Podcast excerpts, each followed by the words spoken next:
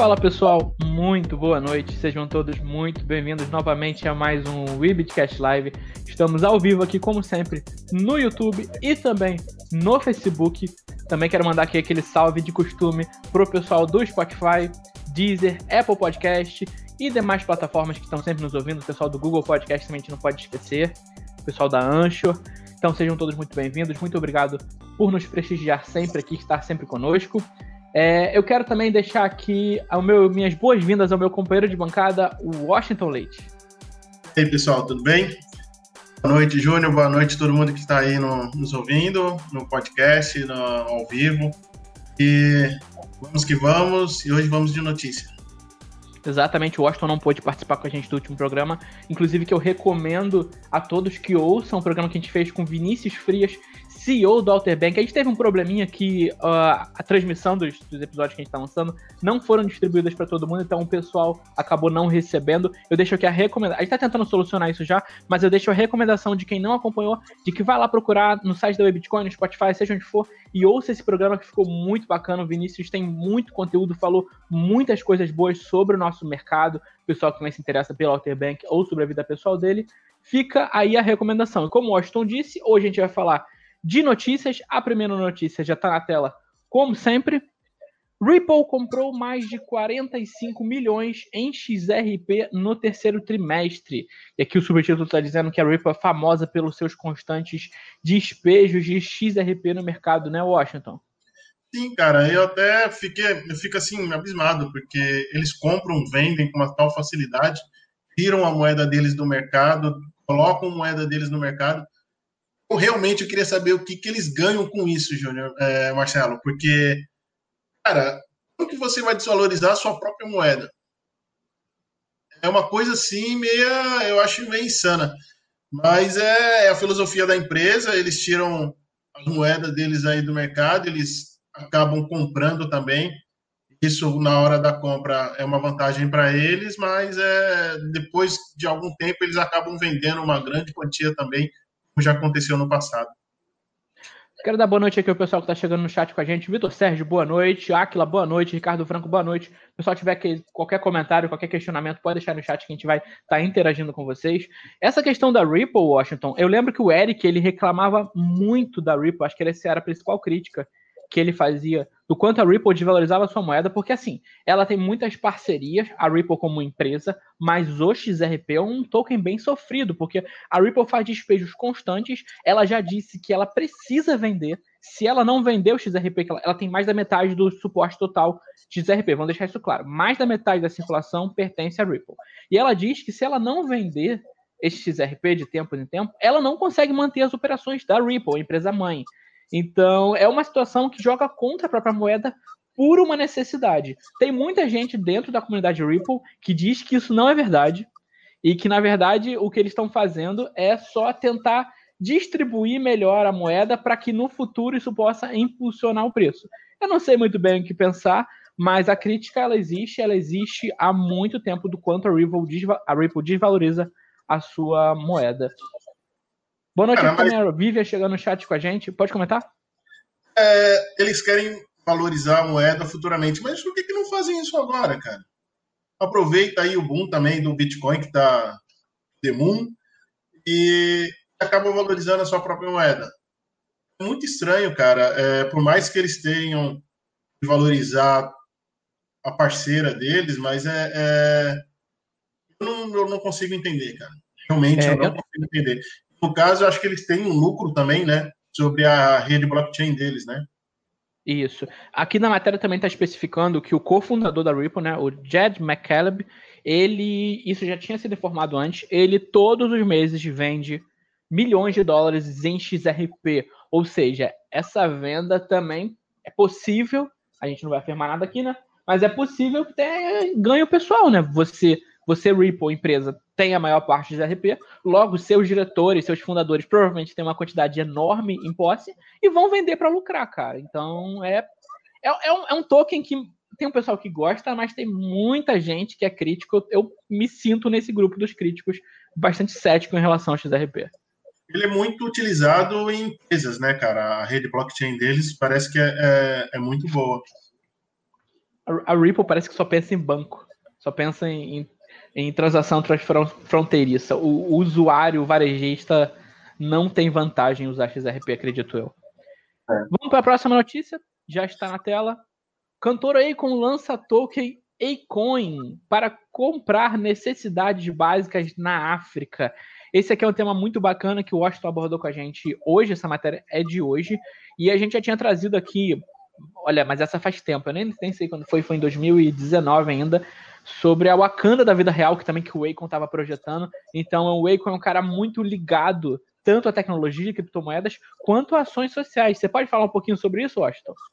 Cara, é, pelo que eu vi na matéria, é, eles a ideia dele é fazer com que as pessoas movimentem o, o a coin, né?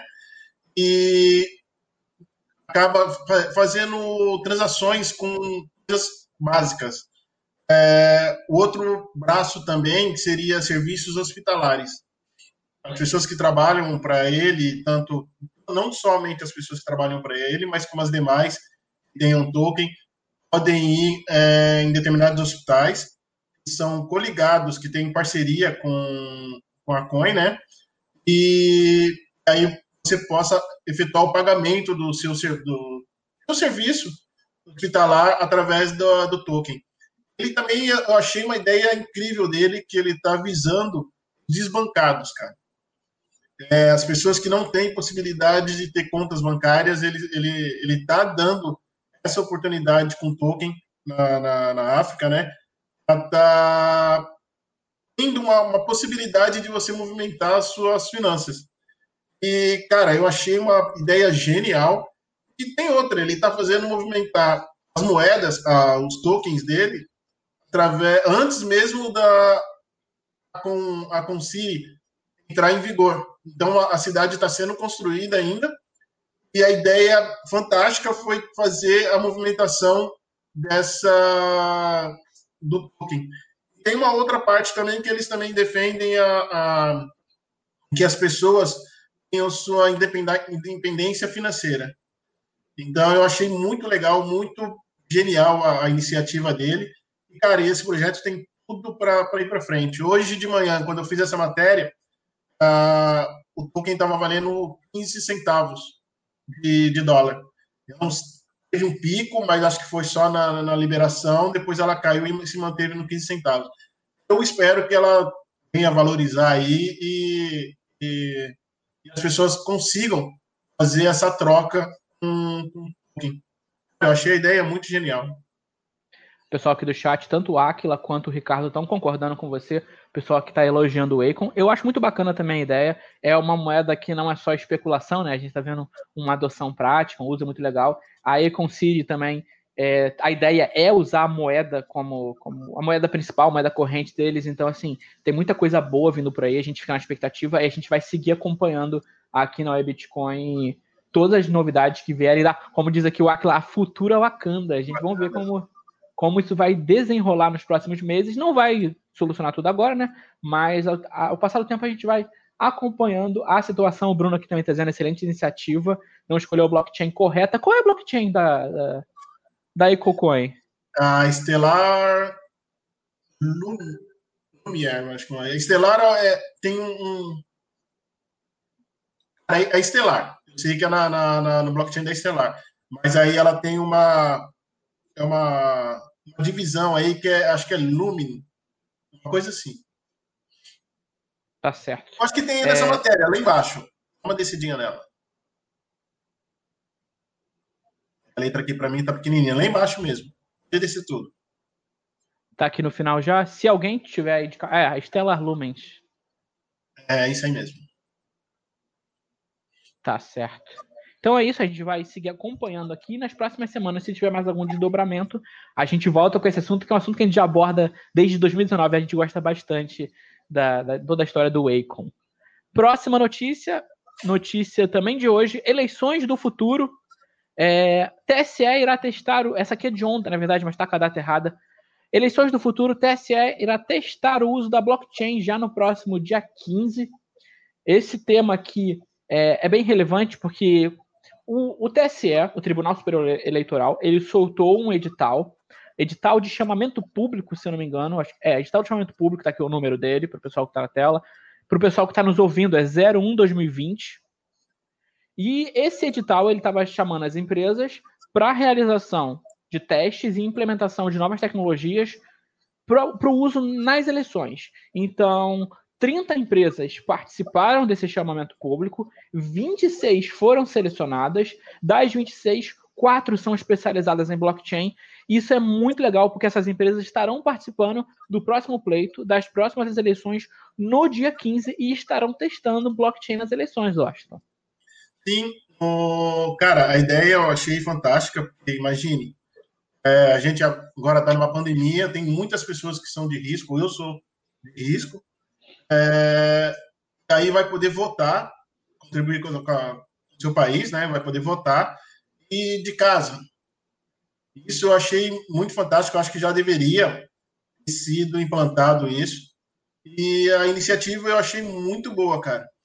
Só que tem, por outro lado, é, os, os, partidos que têm pequena, pequena parte financeira, eles não. Eles dependem, entre aspas, das pessoas que deixam de votar e vão pagar a multa. Que esse valor que, de multa vai para os partidos que têm menos valor para fazer a sua campanha nas na próximas eleições. Com isso, que acredito com o blockchain, isso vai acabar. Só que eu acho que muito mais pessoas vão estar fazendo a, a sua parte, né, votando, e muita gente também que deixa de votar para ir para a praia ou para viajar quando era fora de pandemia. Isso vai, acho que vai facilitar muito é, a votação no Brasil. Sem contar que a gente viu aí as eleições dos Estados Unidos, demorou muito tempo para saber quem tinha é, de fato ganhado. A, a, e todo eleições. o debate em torno de fraude também, né, Washington? Sim, sim. É, vai também acabar com isso, né? Mas eu acho que, cara, isso aí eu acho que, mesmo com blockchain ou sem blockchain, acho que as pessoas não estão tá falando que é, é, fraude, que, é, que, que, perdeu, que tem, tem roubo. Eu vi N fake news é, falando sobre isso. E a gente teve uma, uma, uma agência de. Acho que eu cheguei a comentar aqui nos podcasts anteriores. Teve uma agência de notícias, AP, nos Estados Unidos, que ela estava imputando é, conforme ia sair nos votos, através de uma blockchain. Então, as pessoas poderiam, não estava tão fácil de acompanhando, mas as pessoas poderiam ir acompanhando aí as eleições é, via blockchain. E tem outro lado positivo. A partir do momento que a última último eleitor efetuar o, o voto, a gente já vai saber quem ganhou. Então, vai ser muito mais rápido, muito mais ágil. É, e eu acho que tem tudo para dar certo, cara. Eu acho que isso já deveria ter entrado em vigor há muito tempo. Alguns pontos para a gente estar tá finalizando o assunto aqui. É, eu vou dar aqui o nome das empresas. Quem tiver mais interesse em saber detalhes pode acessar o site, está na aba de Brasil, no site do bitcoin.com.br. Mas as empresas são algumas bem conhecidas da nossa comunidade, que foram que passaram no processo. A GoLedger, Original My, Cryptonomia e Waves Enterprise, junto com outras 22 empresas que não são de blockchain, né? Tem outras empresas bem grandes também que não são de blockchain. Então é bem legal aqui. A gente tem inclusive uma, um webcast com o fundador, se, é, ele é CEO da, da Original My também, se não me engano, fundador e CEO da Original My, o Edilson Osório. Sensacional, deixo aqui a recomendação. Foi muito bacana gravar com o Edilson. E eu concordo com tudo que o Washington disse, acho que é muito positivo para a gente poder evitar essa, esse ter problemas com fraude, sabe que a votação na blockchain ali não tem como alterar, fica para sempre, e a gente também poder fazer isso à distância seria muito positivo, ainda mais em tempos de pandemia para o pessoal que não, não pode sair de casa. Próxima notícia do programa de hoje está na tela aqui já. Fim dos coaches de investimento, é o que está perguntando. CVM está de olho nos influenciadores do mercado financeiro. Esse aqui é um tema bem sensível, é um tema que pode incomodar algumas pessoas, porque agora a CVM ela vai à caça das pessoas, como é que a gente pode colocar aqui? Sem autorização, sem as autorizações necessárias, sem, as creden sem os credenciamentos necessários, estão oferecendo desde curso, análise, relatório, grupos pagos e estão atuando de forma profissional sem ter autorização da CVM. Então a CVM agora vai atrás desse povo, Washington.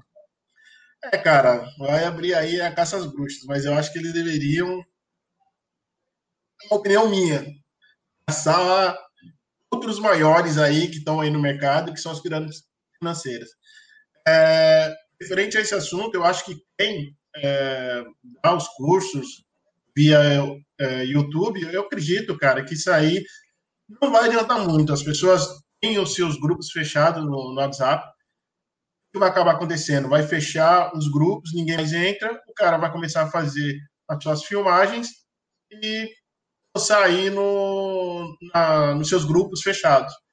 É, outro ponto também, a TVM, não sei se ela tem como tá agindo internacionalmente. O cara pode também colocar no servidor lá fora. Então, isso acho que vai dificultar um pouco, mas eu acho que um caminho, tá? Você tem que é, ver quem tem muito, tem muita gente que perde dinheiro aí com esses caras que, que vendem cursos de, de fazer trade ou alguma coisa assim do, do gênero, ou opções binárias, não tenho nada contra, mas eu acho que eles deveriam estar tá agindo mais concisamente na parte do, dos grandes, né, que são as pirâmides financeiras. Mas eu acredito que isso não vai sanar muito problema, não, Júnior. Eu discordo um pouquinho. Eu acho que isso aqui fecha um pouco, um pouco não fecha bastante o cerco em torno de pequenas, é, de pequenas YouTubers, por exemplo, Sim. ou de algumas empresas que fazem uma oferta pública sem autorização. Por exemplo, teve um programa aqui que, se eu não me engano, foi o Ricardo que perguntou para o nosso convidado Orlando a respeito da oferta pública de investimentos na Mercúrios. E ele disse que ele não, não pode fazer oferta pública, não, não tem como, teria que conversar, por exemplo, com o advogado da empresa e tal. Agora, quando as pessoas que vendem, por exemplo, análise, grupo, que fazem indicação de compra e venda, agora elas sendo proibidas oficialmente, quando você faz uma live, quando você faz um vídeo, você deixa oficialmente registrado ali, salvo na internet para todo mundo, ó, estou aqui infringindo as regras da CVM. Vem me dar uma. Como é que é o nome do negócio aqui? É uma infração de. Tem o um nome da advertência específica aqui que eu não tô, não tô lembrando, mas você basicamente vai estar tá deixando a prova para você tomar uma infração. Aqui está a lei que incorre dessa infração, tá? O pessoal pode ter acesso através do link que está na página. E dentre as muitas coisas que você pode sofrer aqui na, nos incisos da, do artigo 11 da lei, você pode ser proibido de ficar até 20 anos sem trabalhar com qualquer coisa ligada a valores mobiliários.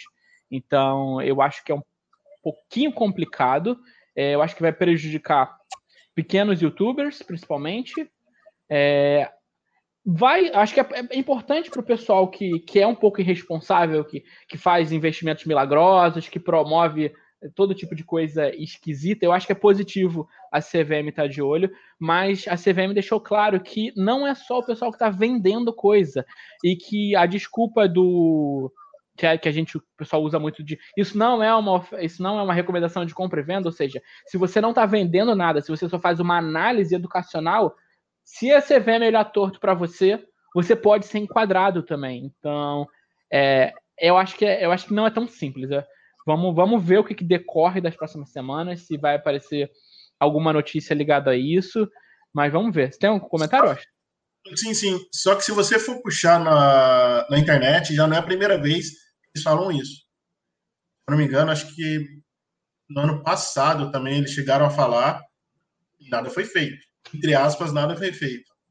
Só que, cara, eu acho que teria que. Eu acho que tem que ter, mas se as pessoas vão estar infringindo e, detalhe, vão estar encobrindo isso aí de alguma forma, cara. Eu acho que não não vai conseguir pegar todos ou uma grande parte. Os caras podem lá apagar, colocar em servidores estrangeiros e continuar.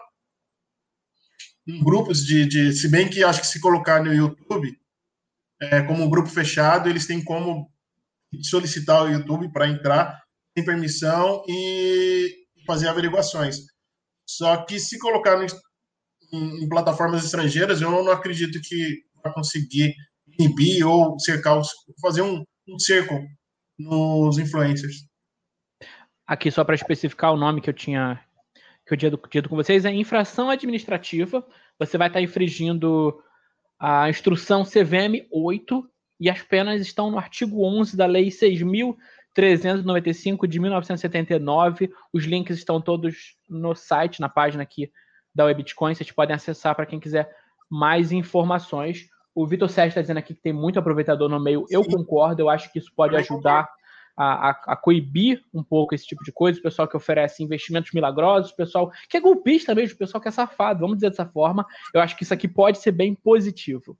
É, a gente Sim. vai ter que correr aqui, porque a gente já está com 20 minutos de programa e faltam quatro notícias, então a gente vai acelerar nesse finalzinho aqui. É, a notícia que a gente vai falar agora: a KuCoin recupera a maioria dos fundos roubados em hack de 280 milhões. Quando é para criticar, a gente critica, a gente sempre traz aqui quando a Exchange pisa na bola, quando a Exchange dá mole. Então, vamos dar uma nota positiva aqui também. A KuCoin conseguiu recuperar a maior parte desse valor. É, e eu quero ressaltar aqui que a KuCoin ela teve a humildade de procurar outras exchanges como a Binance, Bitfinex, OKEx, entrou em contato com elas e disse que tinha sofrido esse ataque e essas exchanges ajudaram a KuCoin a recuperar esses valores e eu achei isso aqui uma notícia muito boa. Vamos, vamos comentar alguma coisa boa também, não é só tragédia, de tragédia que vive o mundo cripto, né, Washington? Sim, a ideia, cara, deles eu achei brilhante e também brilhante a, a, a ação tomada pelas outras exchanges que chegou a bloquear aí, a, se eu não me engano, a BitMEX, BitMEX, foi a BitMEX que bloqueou 13 milhões. Foram várias de, que bloquearam. É, só eles bloquearam 13 milhões de fundos suspeitos. E eles tiveram uma ajuda aí de um White Hats, que no caso o pessoal chama de hacker do bem. É, que ele tinha um codinome, se eu não me engano, acho que eu não lembro o codinome, mas eles tiveram ajuda de um terceiro aí, e acho que eles não sabem quem é, mas eu achei muito legal essa iniciativa e, cara, agora a KuCoin tem tudo para ganhar novos, novos players aí, novos, novos entrantes. Eles, você vê que os caras eles se dedicam ao que eles, que eles fazem. Então as pessoas se sentem seguras de operar numa, numa exchange dessa. Exatamente. Então a gente já tem ali a Binance ajudou, a Tether bloqueou fundos. O pessoal critica muito a Tether, mas a Tether conseguiu bloquear fundos também. A Bitfinex, é, Bybit, Huobi. Eu citei o OKEx aqui, mas acho que o OKEx não está na lista. Mas várias exchanges juntaram, então, assim, uma notícia muito legal para a comunidade. Ah, um, um, ponto aqui que a KuCoin não deu data ainda para fazer, uh, para devolver o, o que os saques foram travados, né? Então a KuCoin não deu data ainda para liberar o pessoal para fazer o ressarcimento, né? mas os fundos estão safe, como diria o, o CEO da Binance, o CZ. Ah, vamos para a próxima notícia correndo aqui. Próxima notícia: governo dos Estados Unidos apreende um bilhão em Bitcoin vinculado ao marketplace Silk Road. Você lembra do que, que foi o Silk Road lá em 2011, 2013? Já consumiu alguma coisa no Silk Road? não, não. Desculpa, pessoal. Eu falei do do White Hats, mas foi referente a essa matéria, não foi do. Eles não, tiver, não teve ajuda na, no caso da KuCoin.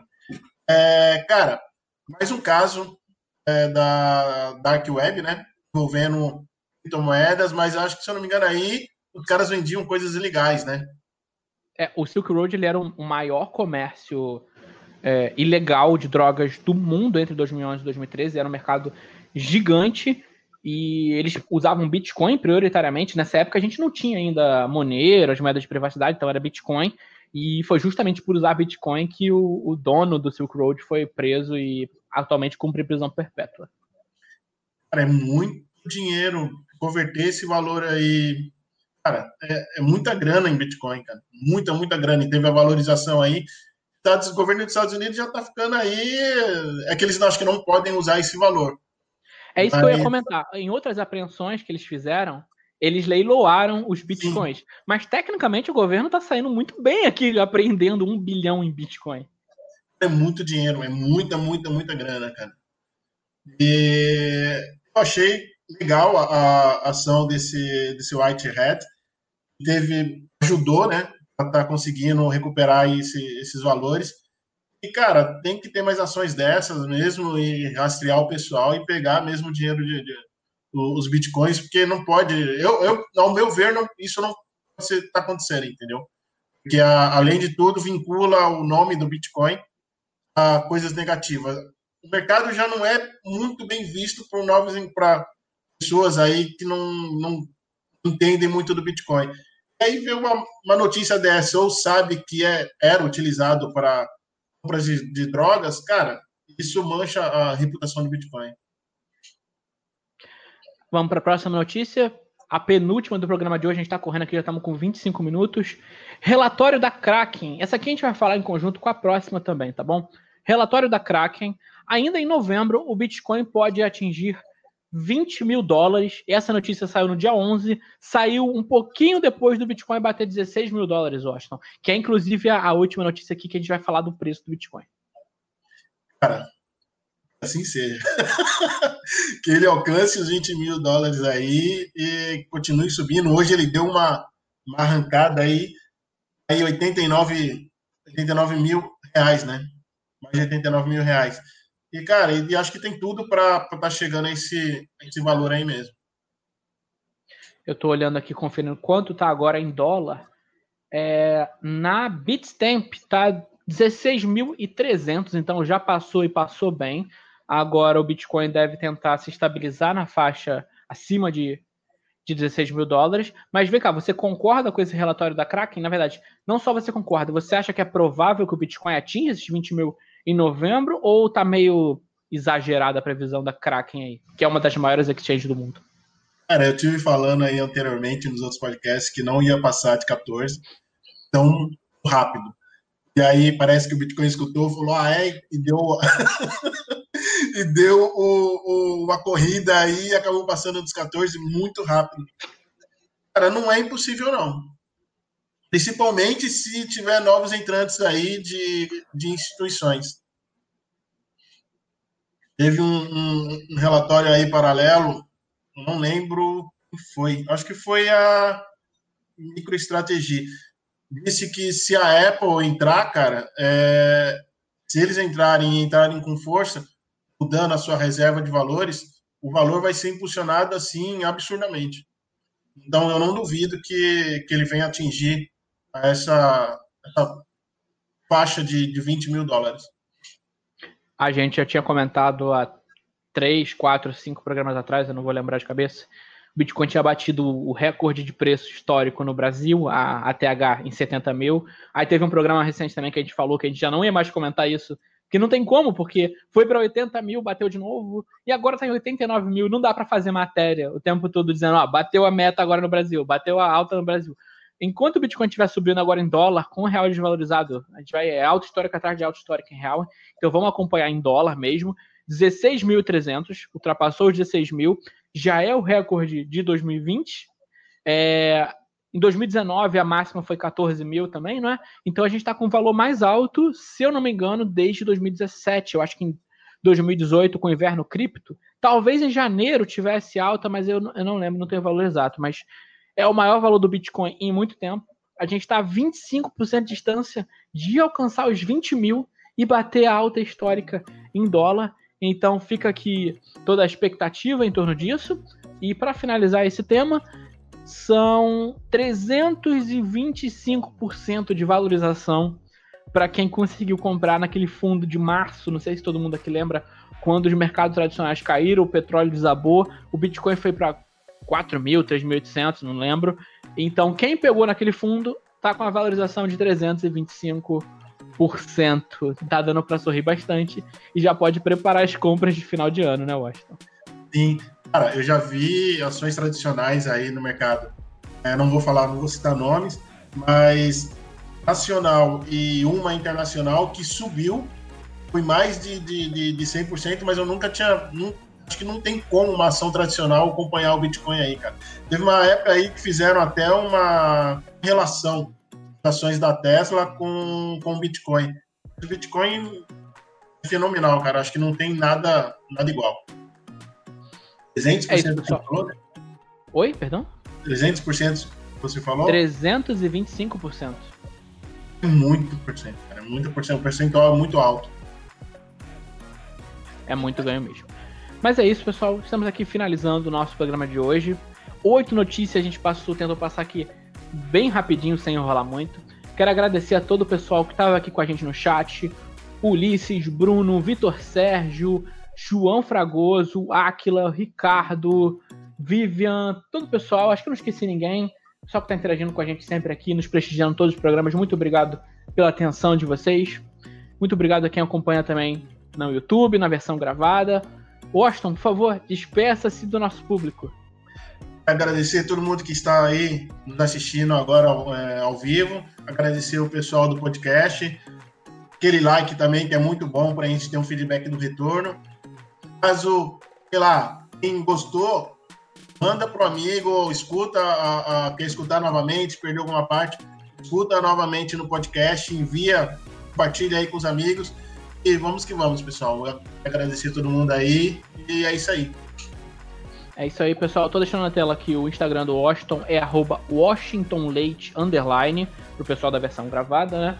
É, pessoal que não está inscrito aqui no canal do YouTube, inscreva-se para não perder nenhuma live. A gente está sempre trazendo convidados muito bacanas, está sempre fazendo aqui a leitura das notícias, então tem muito conteúdo ainda por vir.